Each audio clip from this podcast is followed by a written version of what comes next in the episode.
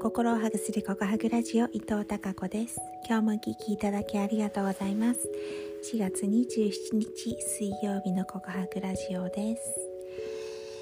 昨日の夜から雨が降りまして今日もねあそうそうそう夜中も風が強くってああこれはせっかく咲いた桜が散っちゃってるんじゃないかなと思いながら今朝え、出勤しましたがやっぱり道路がね路面に花びらがたくさん落ちていて結構落ちちゃってましたね。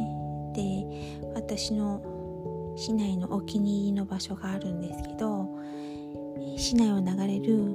まあ、一番大きな川の土手沿いにね綺麗な桜並木があるんですよ。でそこをこう国道を走りながら横目で見るとピンク色に染まっている桜並木がこの時期見られていたんですが今日はすっかりもうほぼほぼ花びらはない感じ遠目ですけどね。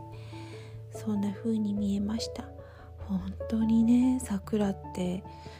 なんかなだってさだってさなんかなって言ってから立ってさも変ですけど。うん。ほら雪国なんて本当に長い長い冬なわけですよ。11月ぐらいからね本当に冬に入り始める感じで。で3月の遅く今年だって中旬以降かなぐらいまで長い冬の期間があって。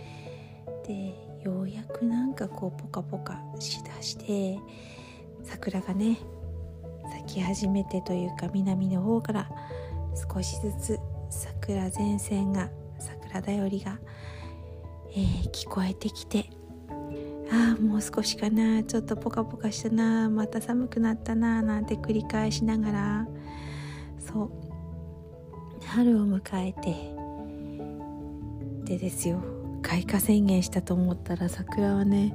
もう本当に翌日とか翌々日めっちゃ初夏のように暖かくなったと思ったら一気に満開になっちゃってパーッと咲いたわけですよね。ねじわじわとじゃなくて本当にちょっとこう開花一輪がねあの開花宣言の、うんと、お花数が咲いたと思ったらパッと満開になって。で一雨夜中の一雨とかねちょっと強い風でパーッと散っていく。本当になんかもう儚くて。その桜の人生を人生じゃないけど桜生を思うとねなんかこう何とも言えない気持ちにまたいつも毎年なるわけなんですがなんかこの儚さもまたいいんでしょうね。そして桜を見るとああ日本人でよかったというか日本的だな日本を感じるなってすごく思います。はい。ということでようやく咲いて綺麗だなもうちょっと眺めたいなと思っていた桜がという間にほぼ散っちゃったっていうお話です。ね。なんか人生に例えてしまいそうな、えー、感じが私はしています。それではまた明日も皆さんにひまわりのようなたくさんの笑顔な花が咲きますように。